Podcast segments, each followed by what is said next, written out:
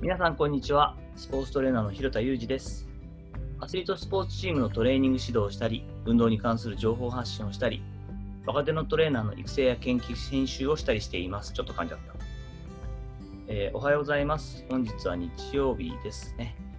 えーいつもね、えー、なんかこう有益なことをこう話して盛り上げようみたいになってしまうとちょっと続かないですし肩の力がね入ってしまうので日曜日とか週末は比較的こうフリーに話せたらいいかなと思っています。今日はですね、えーと、スタンド FM のなんかハッシュタグでこうなんかこう特集みたいなのがあるみたいなんですよね。まだ僕もそんなにこう詳しく知らないんですけどもその中の一個にこうハッシュタグ夏やりやり残したこと夏やり残したことみたいなのがあってあなんか今年の夏は結構ねあの残念ですけども新型コロナウイルスの影響もあってちょっとイレギュラーな年になりましたよね。で自分はどんなことを夏やり残したかなと思っていたら、まあ、あの多分こう生まれて初めて夏だけではないんですけど1年通してでいうとあの初めてこうキャンプ強化キャンプというんですか？チームのスポーツのこうスポーツチームとか何か競技スポーツやってると必ずこうキャンプってありますよね。あのキャンプがないこう1年を過ごすことになりそうだなと思って、え、それについて話をしてみることにしました。大体ですね、えっと、今メインで見てる種目っていうのはこう競技っていうのはラグビーなんですけど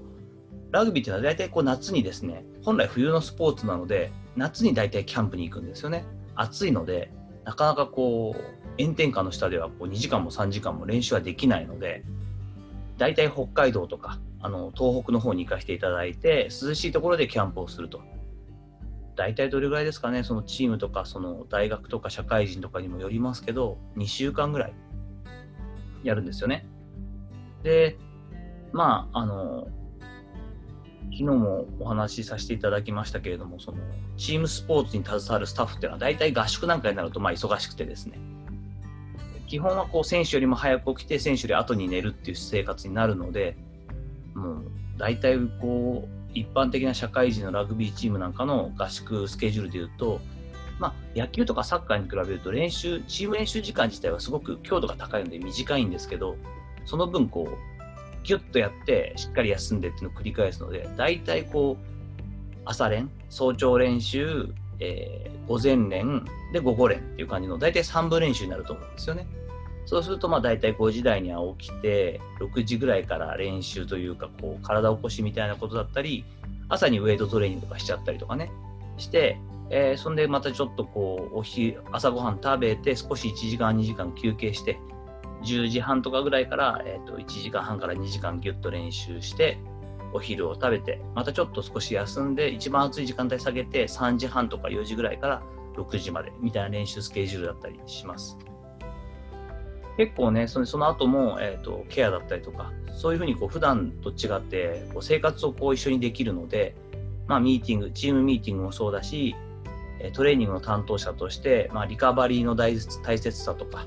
こういったことを気をつけてあの自分でこう回復させるためにはこういう知識が必要だよみたいなセミナーみたいなことも、まあ、長いと寝ちゃうんで選手は30分ぐらいですけどしたりするので、まあ、そんな時間になったりするので結構忙しかったりします。まあ、それに対して、えっと、野球だったりするとプロ野球なんかでいうと大体こう春のキャンプが一番長いですよね。だからちょっとこう自分自身はこれ必要かどうか正直こう疑わしいんですけどシーズンが終わった後にこう春季キャンプか、秋のキャンプ、秋季キャンプ、違う違う、秋季キャンプか、秋のキャンプなんで、えっ、と、秋季キャンプをやることもあります。で、2通りあるんですけども、特に春のキャンプは、やっぱりこれからシーズン入る前にやるキャンプなんで、長いですし、きついんですよね。ラグビーなんかと比べても、もう本当に朝から晩までというイメージがあります。僕自身は7年間その生活をしましたけど、1月31日のそのえーと、キャンプ前日本当緊張で全然寝れなかったりとかそんな経験もしましたやっぱりこう初めて2月1日に選手はユニフォームを着れるようになるんですね選手の契約っていうのは、まあ、年俸制っていうのがあって1年契約なんですけど正確に言うと2月1日2月の1日から11月30日までの10ヶ月契約になっているので逆に言うとこう球団はこう2月1日からしか正確なこう拘束効力がないというか期間がないので、なので、えっと、まあ選手もすごい気合が入って、さあいよいよ始まるぞっていうこう選手にとってとか我々にとってのこう正月が2月1日だったりするのでで報道陣の方も結構一軍担当だったりするといらっしゃいますしねそうするとこう自分がこうウォームアップでさあ行きましょうなんてこう仕切ってやってるところがこう、まあ、テレビのカメラとか入ったりするじゃないですか。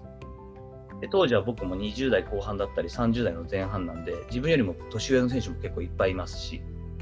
何回も何回もこうリハーサルして一人であの突っかからないね練習がであ気持ち悪いなとかってこうフラフラしながら、えー、行った記憶もあります。それでいながらやっぱりキャンプっていうのが大体さっきも言いましたけど短くても2週間。でプロ野球の春のキャンプなんかでいうと1ヶ月続いて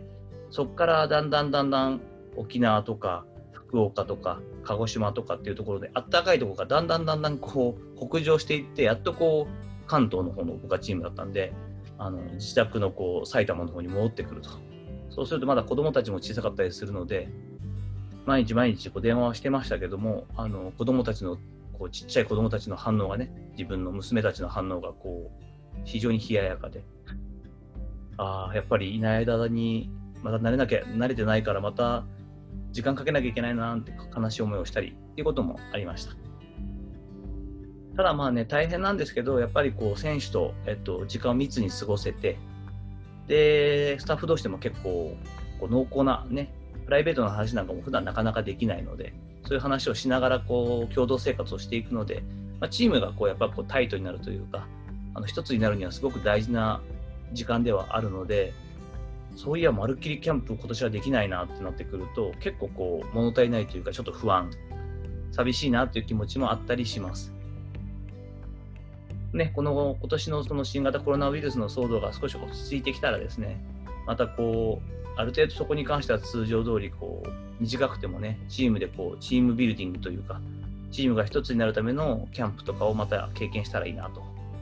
やっぱりやりたいなって、なかなかやらないと夏が終わった気がしないななんて思ってる、えー、夏になります。これが私のね、えー、夏やり残したことということで、パッと浮かんだことなんですけど、皆さんはいかがですか？えー、夏、今年ね、普段やってるけど、なかなかこうキャンプ、キャンプはまたいいのか、でもまあ旅行に行けないとか、花火大会とかもね、結構大事なイベントですからね、何かこう夏やり残したこと、で、それでいて今年まだできるものに関してはね、ぜひ挑戦してみていただいたらいいかなと思ったりもします。さて、いかがだったでしょうか今日は夏やり残したことということで頭に浮かんだ、そういえばキャンプ行ってないよという話をさせていただきました。引き続きご質問やご意見などもお待ちしています。こんな話聞きたいよなんてことがあれば、ぜひよろしくお願いいたします。本日も最後までお聴きいただきありがとうございました。この後も充実した時間をお過ごしください。それではまたお会いしましょう。広田裕二でした。